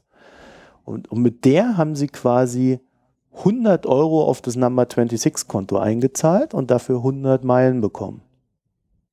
Oder 1000 oder was auch immer, ja. Und das wurde wohl dann so richtig genutzt, um die eigenen Meilen nach oben zu treiben. Oder, oder Amazon-Punkte oder was auch immer. Mhm. Also sie haben das Geld sich quasi immer im Kreis überwiesen. Mhm. Um darüber Und dann hat 26 hat jedes Mal die Gebühren gehabt. Oh mein Gott. Nee, du musst mal auf My Deals gehen, da siehst du, was die Leute für, für Dinge machen, äh, nur um da irgendwo Punkte abzusahnen. Das ist, äh, das ist unfassbar. Ähm, naja. Ja, aber naja, also das war aber schon so eine, ich erinnere mich auch noch an die Story, dass irgend so ein Chine äh, chinesischer äh, äh, Milliardär hat sich irg irgendwo ein Kunstwerk gekauft bei Sotheby's oder irgendwo da. Ja, ja, die Geschichte. Ja, und ja. hat dann, ich glaube, 84 Millionen oder irgendwie sowas bezahlt. Also, oder noch mehr? Nee. Der hat richtig viel Asche darauf bezahlt. Ich meine, es waren am Ende 84.000 Flüge, so rum. 84.000 Flüge bei Singapore Airlines. Mhm. Also was du irgendwie ja. nie, nie wirst verbrauchen können. Also der, das heißt, der Milliardär, der jetzt einmal damit gezahlt hat, der wird jetzt äh, ewig bis ans Rest, bis ans Ende seines Lebens in der First Class kostenlos mit Singapore Airlines fliegen. Ja, so wird man reich. Ne? Kunstwerke mit der äh, Platinum-Card bezahlen und dann sein Leben lang kostenlos fliegen. Verfallen die Punkte aber nicht mal irgendwann? Also ja, nee, nicht wenn du so eine Karte hast. Ach so, ja. Das ist doch nur für die armen Schweine, verfallen die doch nach drei Jahren. Also die, die da immer wirklich jeden Punkt ansammeln und äh, hoffen, dass sie die noch irgendwann ausgeben können oder überhaupt was Sinnvolles damit kaufen können, für die verfällt das ständig. So alle drei Jahre. Äh, bei der Bahn, glaube ich, haben sie jetzt auch umgestellt und das Punktesystem wesentlich, wesentlich schlechter gemacht. Äh, bei der Bahnkreditkarte. Und äh, äh die, die aber richtig Kohle haben, die sind dann natürlich wieder mal bevorteilt. Naja, also Number 26 ist ein ganz schönes Thema, um vor allen Dingen aufzuzeigen, dass diese ganzen Fintechs ja am Ende immer auch auf gleiche Probleme stoßen wie normale Banken auch. Ja, also die Kosten müssen halt irgendwo bezahlt werden. Man kann nicht immer alles kostenlos machen und sagen, man ist neu und disrupted und, und bop, bop, bop, bop, sondern ja, irgendwoher muss das Geld kommen und die, die Systeme, die die Banken entwickelt haben, die gibt es nicht umsonst. Also auch hier wieder so dieses Fazit für mich. Ich finde das ja immer ganz nett, wenn man, wenn man so sieht, dass dieses ganze Neue halt dann doch irgendwie nicht so neu ist. Ja, es ist halt, äh, Disruption ist nicht gleich Disruption. Also es gibt halt, äh, gibt halt Ideen, die alte Geschäftsmodelle komplett umwerfen.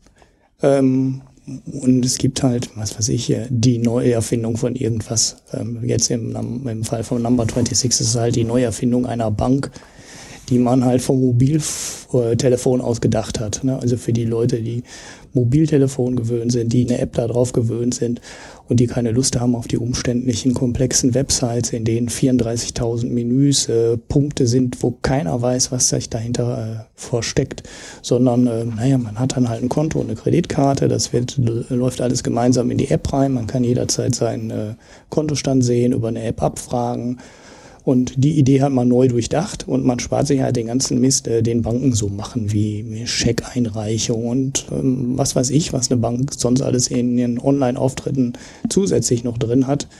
Ähm, das war schon, das ist schon ganz schön und äh, du kennst die App, App ja aus eigener Sicht und äh, da können sich manche Banken auch heute noch was von abschneiden. Naja, Aber, also ich bin da nicht so begeistert muss ich sagen. Ja, naja, gut, dann nimm mal, nimm mal die App der Sparkasse Oberhausen und dann bist du relativ begeistert. Ja, ach nee, ähm, komm, hör auf. Nö, so will ich nicht denken.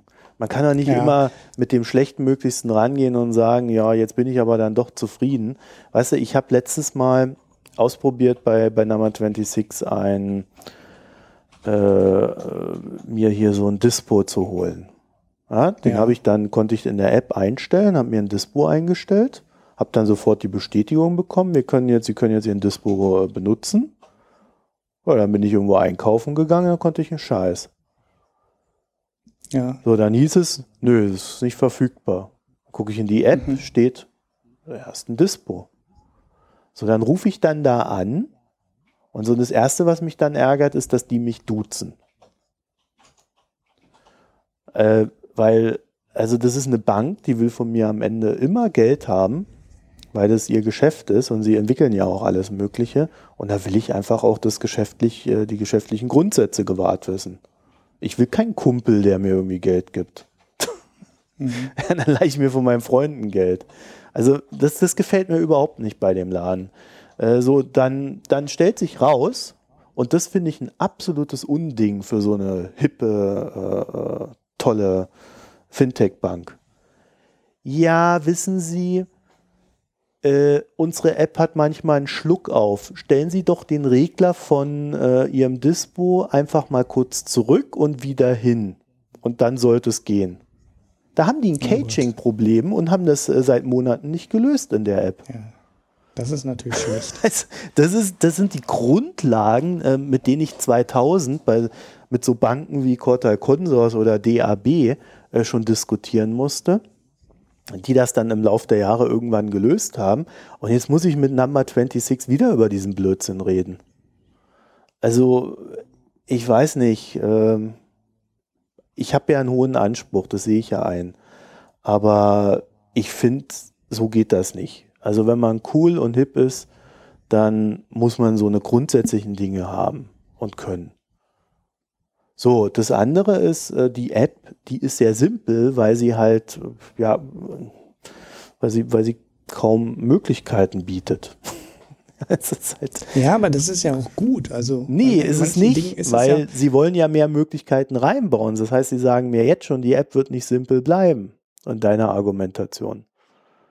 Sondern sie werden jetzt versuchen, äh, grundsätzlich irgendwelche Dinge zu entwickeln. Da, da schwirrte doch letztens rum, dass sie mit irgendwelchen Fondsanbietern da äh, kooperieren oder mit irgendeiner App, die irgendwie Fonds vertickt, wollen sie kooperieren und da, dann kommt halt der, das Zeugs rein und dann wird das immer komplizierter. Und vor allen Dingen hast du dann immer wieder diese persönliche Ansprache. Hey Marco, mein Kumpel, willst du nicht einen Fonds kaufen? Hä?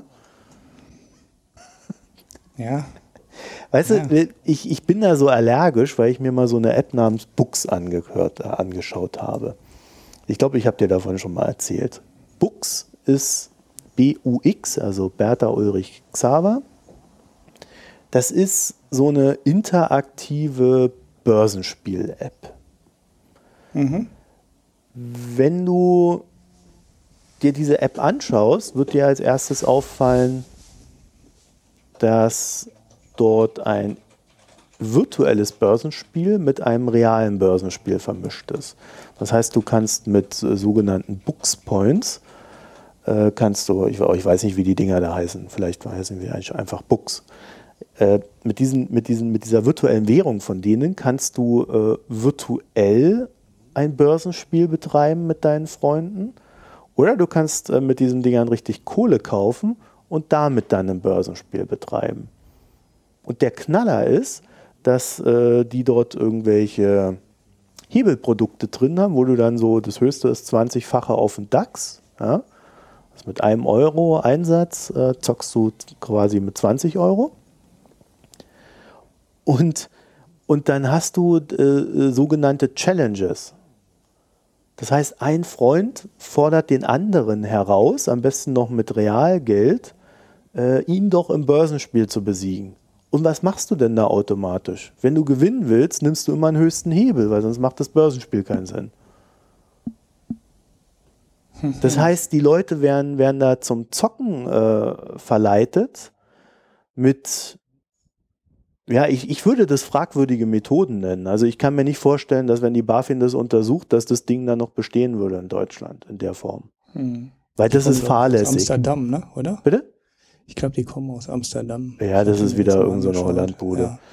Und ja, das ist äh, so dann das nächste. Ne? Weil ich habe bei denen dann mal angefragt, wie kommen denn eure Kurse zustande? Weil ich, ich kapier's nicht. Äh, ich habe hier einen völlig anderen DAX als ihr. Und dann sagen die, ja, wir nehmen äh, verschiedene äh, Börsenplätze und machen dann einen Mischkurs. Mhm. Klingt erstmal geil, heißt aber auch nur, dass ich absolut nicht in der Lage bin, die Kurse nachzuvollziehen. Mhm. Ich kann die Kurse nicht reproduzieren. Ich kann nicht sagen, das ist richtig oder falsch. Und sowas öffnet Tür und Tor und Haus und Hof für Manipulation. Ja, ja, die ganze Idee ist ja schon schlecht, die Leute über so ein Börsenspiel in so eine Zockerbude reinzuziehen. Ähm, ja, ich habe die dann auf Twitter angeschrieben und denen gesagt, äh, sag mal, geht's noch? und dann haben die gesagt, ja, ist doch nur 20-fach. Ist doch auch nur beim DAX möglich.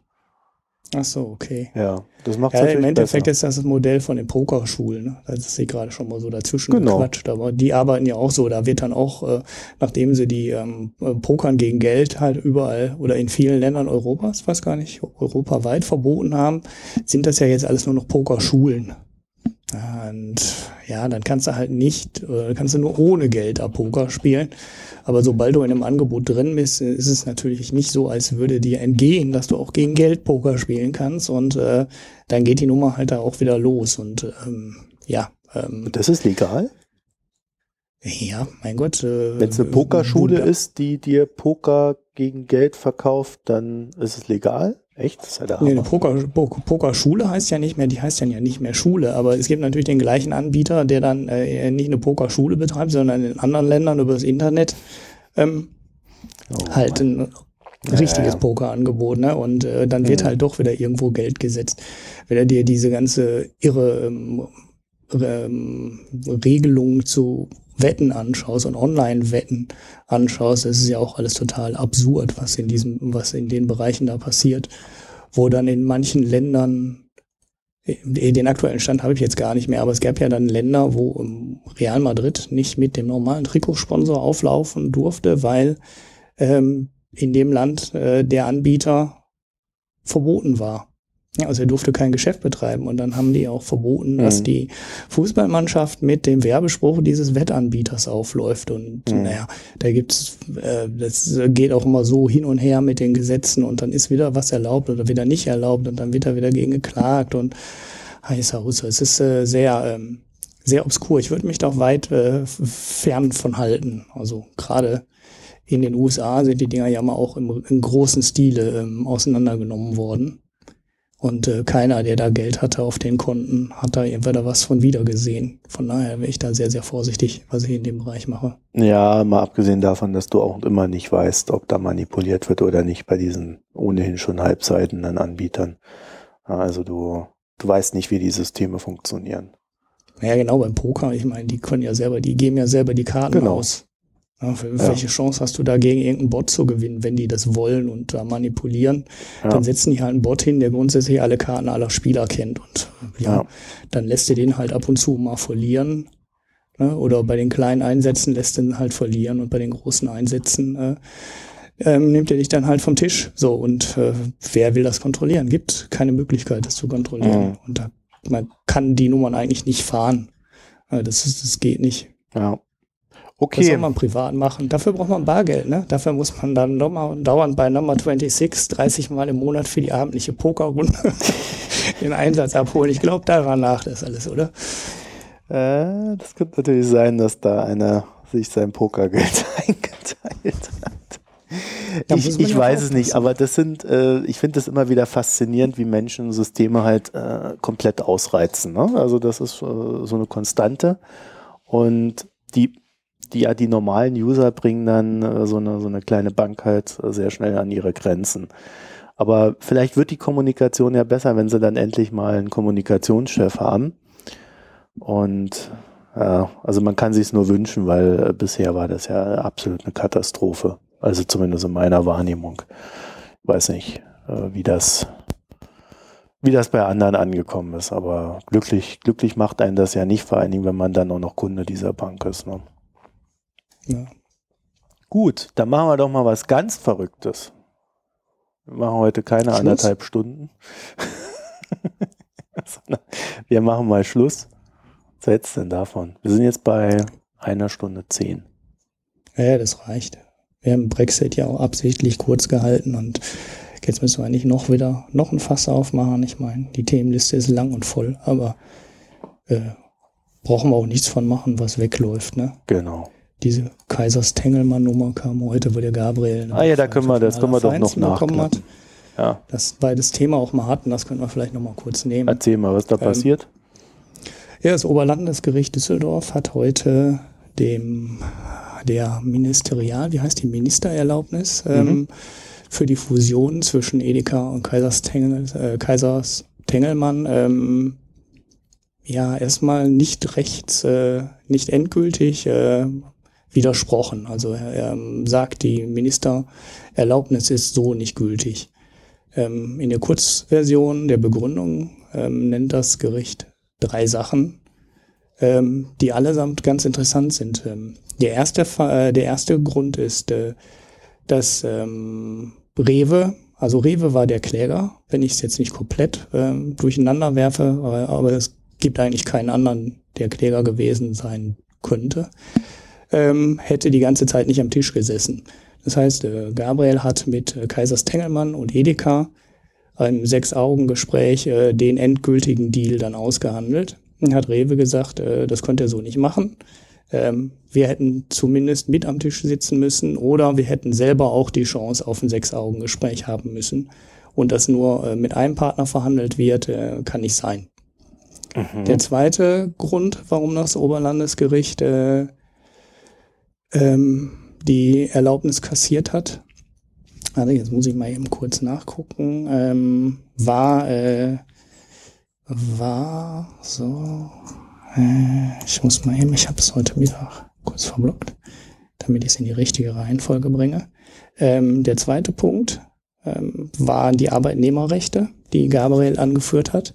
Also die Tatsache, dass bei Kaisers ähm, Betriebsräte und Arbeitnehmervertretung vorhanden ist, mhm. während das bei Edeka oft nicht so ist. Und da war Gabriel ja relativ ähm, stolz drauf als alter Sozialdemokrat, dass die Arbeitnehmerrechte gewahrt äh, bleiben. Mhm. Und ähm, deshalb äh, wäre Edeka der richtige Partner gewesen, weil die hätten das halt äh, möglich gemacht. Mhm. So, da hat das Gericht aber gesagt, was ich ähm, ehrlich gesagt ganz interessant äh, finde, ähm, dass das Vorhandensein einer Arbeitnehmervertretung ähm, nicht ein Pluspunkt ist, sondern man den Punkt neutral sehen muss. Das äh, Grundgesetz gibt äh, halt die Möglichkeit der Arbeitnehmervertretung, ähm, räumt es jedem am, ja, jedem Betrieb oder, oder den Arbeitnehmern in dem Betrieb ein, eine Arbeitnehmervertretung zu äh, schaffen, also einen Betriebsrat zu schaffen, ähm, sieht die ganze Sache aber neutral.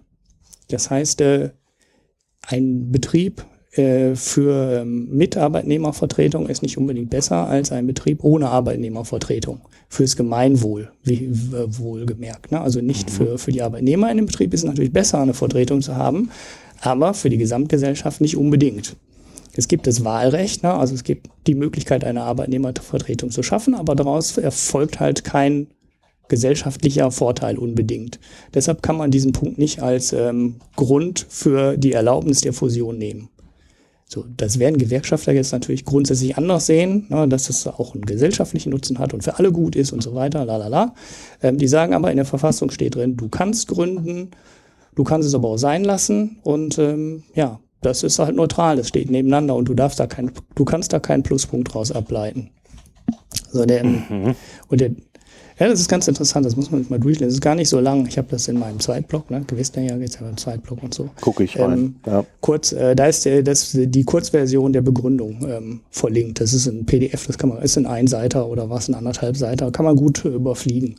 Ähm, und der dritte Punkt, ähm, den das Oberlandesgericht Düsseldorf äh, kassiert hat oder an den die sich ähm, aufgehängt haben, war, dass die Arbeitsplatzgarantien, äh, die ausgesprochen wurden, also die in der Pressemitteilung ausgesprochen wurden, überhaupt äh, nicht finalisiert wurden. Das heißt, ähm, es gibt zwar diese, ihr dürft fünf Jahre lang die 16.000 Angestellten nicht kündigen, aber konkret ähm, umgesetzt und schriftlich gibt's von der Garantie quasi nichts. Ähm, ich verfolge das hier relativ äh, intensiv, weil die Hauptzentrale und auch das Lager ganz hier in der Nähe im Ruhrgebiet liegen. Und äh, da gibt es in beiden, im Zentrallager ähm, für Nordrhein-Westfalen und ähm, in der Zentralverwaltung, die auch, glaube ich, in Mülheim sitzt, aber auf jeden Fall hier irgendwo in der Ecke, ähm, gibt es Verhandlungen zwischen Gewerkschaft und ähm, Edeka und äh, Kaiserstengelmann. Ich weiß gar nicht, ob Kaiserstengelmann da noch was zu melden hat. Auf jeden Fall äh, wird da verhandelt und genau um diesen Punkt, um, den, äh, um äh, die Arbeitnehmerrechte erstens, zweitens aber auch um den Erhalt der Arbeitsplätze, mhm. weil Edeka ganz klar sagt, äh, wir brauchen diese Zentrale von Tengelmann nicht mehr. Hm? Wir machen das über unsere Logistik und genau das betrifft das Zentrallager von äh, Kaisers Tengelmann auch. Die sagen, wir brauchen kein weiteres Zentrallager. Edeka ähm, versorgt ganz Deutschland mit Lebensmitteln und wir brauchen kein zweites Lager, was irgendwo daneben liegt. Ähm, und äh, nochmal zusätzlich irgendwie Logistik macht. Wir haben unser Lager, was unsere Supermärkte versorgt und wir brauchen kein zusätzliches. Und da geht's halt schon ähm, um ein paar hundert Arbeitsplätze in den Gesprächen. Und da hat das Oberlandesgericht jetzt halt gesagt, ja, ihr habt das begründet mit der Arbeitsplatzgarantie, ähm, diese Ausnahmegenehmigung für den Merger, den das Kartellamt ja abgelehnt hat. Also die waren ja dagegen. Ähm, so, und ähm, wir haben aber nichts schriftlich. Ne? Also wenn ihr die 16.000 Arbeitsplätze äh, garantiert, dann müsst ihr die richtig garantieren und äh, nicht so wischiwaschi, äh, wie ihr die bisher garantiert habt. Und naja, im Endeffekt ist es eine, äh, eine Backpfeife für Gabriel, weil sowohl äh, das, was hinten im Vertrag rausgekommen ist, ähm, die Arbeitsplatzgarantien vor allem und äh, die Arbeitnehmerrechte, äh, hat das Oberlandesgericht Düsseldorf ähm, nicht akzeptiert als Gründe. Und die Art, wie er den Vertrag ausgehandelt hat oder das Abkommen äh, ausgehandelt hat, ähm, hat das Gericht halt auch kassiert und hat gesagt, so darfst du die Verhandlungen nicht führen. Und das ist schon ähm, ja auf beiden, in beiden Gesichtspunkten Wahnsinn, ja. eine üble Klatsche. Also es ist wieder so der Klassiker, dass Gabriel, egal was er tut, immer wenn, wenn da mal einer genau draufschaut, sieht's nicht gut aus, ne? Also das, ja. Äh, das ist ja so eine Konstante in seinem Handeln. Und, und dann erleben wir immer von außen betrachtend so mit staunenden großen Augen und offenen Mündern, dass dieser Mann in der SPD auf seinem Posten alternativlos ist. Ja. Sagt irgendwie auch was über die Partei, ne? Und ja. Ja, sie hat ja, habe ich heute Morgen im Radio gehört, äh, von den Mitgliederzahlen, äh, ich glaube 3,9 Prozent haben sie verloren letztes Jahr und sind jetzt kleiner als die CDU. Das heißt, die CDU ist jetzt die volksparteigste Volkspartei. Ja, was ja auch nichts mehr heißt. Ne? Was ohnehin nichts heißt, ja. Ja, die Zahlen, die, die ähm, ja, es waren ja in den 70er Jahren, da war ja jeder zwei, ja, ich übertreibe jetzt, aber das waren halt richtig viele in der Partei und inzwischen ja. bist du ja schon Exot, wenn du über Parteimitglied bist und wenn du aktives Parteimitglied bist, dann bist du ja schon der Super-Exot. Ja. Und das hat sich schon ganz schön gedreht, dass äh, das Blatt, also ich weiß bei uns in der Schule wurde noch diskutiert, in welche Partei man denn jetzt gehen würde. Und ich bin ein paar Jahre älter als du, ne? aber da wurde das noch diskutiert. Und ich glaube, heute diskutiert überhaupt heute kommt gar keiner mehr auf die Idee. Nee, heute überlegt man, welchen, welche, wie man am besten an die Pokémons rankommt. Ja, genau. Was? Hey, wäre jetzt noch eine Überleitung, ja, aber wir hören nee. auf. Nee. Auf die 30% Fluss nee. bei Nintendo, ja, ja. Wir, wir wollen ja mal eine kurze Folge machen wieder. Genau. Nicht, dass Und die ist eh schon zu lang. Wir wollten ja eine Stunde immer machen. Genau, nicht, dass die Hörerinnen und Hörer uns irgendwann wegrennen, weil wir zu viel quatschen. Ja, wir So, machen Ex-Brexit, haben wir eine Stunde. Das passt. Und dafür können wir nichts. ja, wir müssen den tatsächlich immer wieder verfolgen, weil das äh, ist ja, es ist ja nicht nur sehr spannend, sondern ich glaube, es, es wird auch so ein bisschen unsere Zukunft doch sehr stark definieren, wie das ausgeht. Also die Zukunft der EU und damit auch unsere Zukunft als Bürger Deutschlands wie auch der EU. Naja, gut, dann tüten wir es mal ein. Wir haben, habe ich gesehen, äh, auf iTunes jetzt wieder so ein paar positive Zustimmungen bekommen. Irgendjemand war da wohl sehr unzufrieden mit uns und hat uns einen Stern gegeben. Man sieht das ja nicht immer so direkt, sondern man kann sich das dann nur ausrechnen. Wenn man nicht wenig, wenn man nicht so viel Sterne hat, kann man sich das dann ausrechnen. Aber äh, uns würde halt natürlich interessieren, wenn jemand unzufrieden ist, warum. Das heißt, wenn ihr, wenn ihr uns schon schlechte oder wenige Sterne gebt, äh, was völlig legitim ist, dann sagt uns auch warum, damit wir es besser machen können. Und ein Hinweis haben wir ja auf Twitter bekommen, wir bräuchten mehr Pep. Ja. Und ich habe da eine Weile drüber nachgedacht und ähm, ja, ich äh, kann nicht mehr Pep. Ich bin kein Jan Böhmermann und ich will auch gar kein Jan Böhmermann sein. es ist einfach so, es muss auch äh, in diesem Land möglich sein, ohne Pep Dinge einfach mal zu bequatschen. Äh, mich persönlich stört eher, dass wir so viele Podcasts und so viele YouTube-Formate haben, die viel zu viel Pep haben. Also auch zum Beispiel bei Lage der Nation stört mich, dass die Jungs so ein bisschen zu jovial über die Themen so ein bisschen drüber rutschen manchmal. Ja? Das, äh, das ist nicht so meins. Also wer mehr Pep will, der ist zumindest bei mir, weil du hast ja vielleicht Pep und willst mehr Pep reinbringen. Das will ich dir jetzt nicht wegnehmen hier. Aber ich kann das nicht liefern. Dafür gucke ich mir die Ja. Themen etwas tiefer an als andere. Genau. Wir sind der Podcast für die Hintergründe. Das musst du jetzt nicht so flüstern. ja, Hintergrund ist doch immer geflüstert, oder? Die grauen Eminenz. Hinterzimmer. Wir sind das Hinterzimmer gekungelt. Nein, es ist was anderes. Das ist der Gabriel. Oh, tatsächlich, ja. Naja, also, ähm, äh, also wenn da irgendwas Konkretes ist, wie wir hier irgendwas besser machen können, gerne, aber so, so prinzipiell zu sagen, mehr Pep, ich weiß es nicht, wie, wie, wie das gehen soll. Ich habe, mein Eindruck ist tatsächlich in den letzten Monaten auch gewesen, es schleicht sich so ein, dass Wissen nur noch über, über irgendwie so Satire vermittelbar wird. Und, und mich, mich persönlich stört das sehr. Also äh, ich halte das für nicht gut. Ich lese sehr viel Studien, ich lese sehr viel, ja, mittlerweile nennt man es Long Reads, früher nannte man es Essays. Äh, solche Geschichten lese ich sehr viel und äh, bilde mir dann da auch entsprechend meine Meinung äh, im, im Versuch, das sehr umfassend äh, zu betrachten, so ein Thema ich bin nicht immer in der Lage, das so umfassend darzustellen, wie ich es äh, versuche zu betrachten, aber äh, daran arbeite ich noch. Aber äh, ich glaube, diesen Anspruch, den muss man auch wieder hochhalten, momentan. Und ähm, das ist halt das, was ich kann. Und alles andere müssen wir da mal gucken. Vielleicht machen wir ja noch ein Outro irgendwann. Dann wäre das auch schon wieder peppiger. Ja. Aber nur durch Musik kriegen wir das nicht hin. Das Problem ist sicherlich auch, dass wir ein paar Themen ähm, besprechen, mit denen viele Leute halt auch gar keinen Kontakt hatten. Ja, da wäre meine Frage- glaube ich, bei, bei, bei äh, von anderen. Ja. ähm, Aber da wäre meine. Also Frage, der erklären wir zu die. Sachen hast du ja mitgekriegt, ne? Also da hat man ja grundsätzlich äh, die, also wenn du den Podcast hörst, sag ich mal, bist du wahrscheinlich so interessiert, dass du die Themen zumindest alles mit, mitbekommen hast. Ne? Vielleicht Ja. nicht in allen Details, aber du hast sie mitbekommen. Mhm. Und dann kannst du natürlich an das Thema auch ein bisschen anders rangehen als, äh, als wir. Also zumindest vermuten wir das. Das wäre jetzt wahrscheinlich die Frage gewesen, die du gestellt hättest. Äh, wie viele von den Themen ähm, sind für euch neu und wie viele nicht? Also wo seid ihr überhaupt? Liebe Hörer, wo seid ihr? Nein, Was wisst das ist ihr? tatsächlich eine Frage. Ähm, äh, müssen wir mehr erklären? Ja, also das? Oder wäre so. weniger?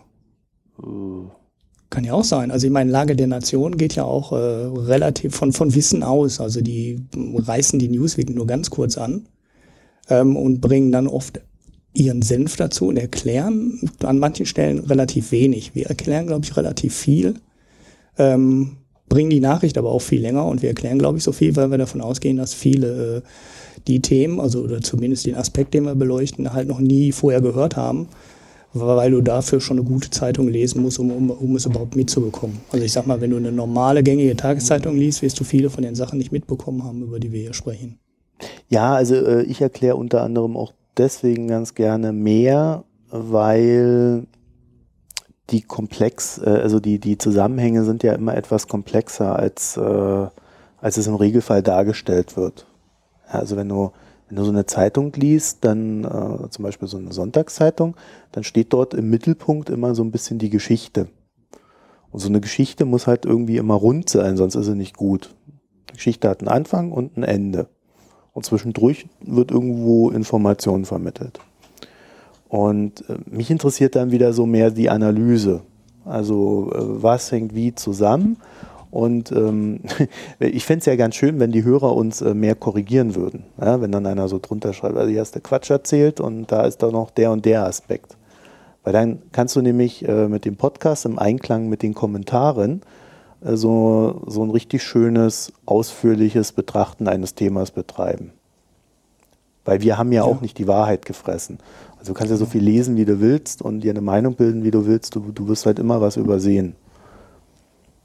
Also äh, ich finde ja so, so, eine, so eine Harmonie aus Kommentar und Podcast und wer das dann wirklich die ganze Dosis will, der muss äh, den Podcast hören und die Kommentare dazu lesen und äh, fühlt sich dann vielleicht umfassend informiert. Das fände ja, ich erstrebenswert. Sollte ja welche schreiben. Ne? Also Bitte? Wer was weiß, der sollte schreiben ja. oder wer was zu ergänzen hat. Das ist, äh, ist auch ganz hilfreich, wenn man selber was lernen kann. Ähm, also wenn wir selber was lernen können und das gilt natürlich dann für alle Leser auch, die lernen dann auch was dabei. Wir hatten ja schon den und Fall mit der nichts falsch ist, wenn wir Mist erzählen. Ja, wir hatten ja schon den Fall mit dieser Währung. Genau, dieses Ethereum, der Kommentar, den haben wir ja dann noch aufgegriffen und das nochmal äh, noch mal versucht zu erklären. Ja, oder auch online gestellt, der besser. Kommentar mittlerweile. Ich weiß nicht, hast du das ja. mitgekriegt? Ja, ne? ja, ja. Gut, also dann äh, empfehlen Sie uns weiter oder kritisieren Sie uns weiter. Wir sind ja, äh, nachdem ich vorhin bei Number 26 gemeckert habe, ich will ja jetzt hier niemanden aus Versehen duzen. Podcast siezen, was ganz Neues. Ja, mal was Neues, ja. Also macht's gut. Tschüss. Alles klar, tschüss.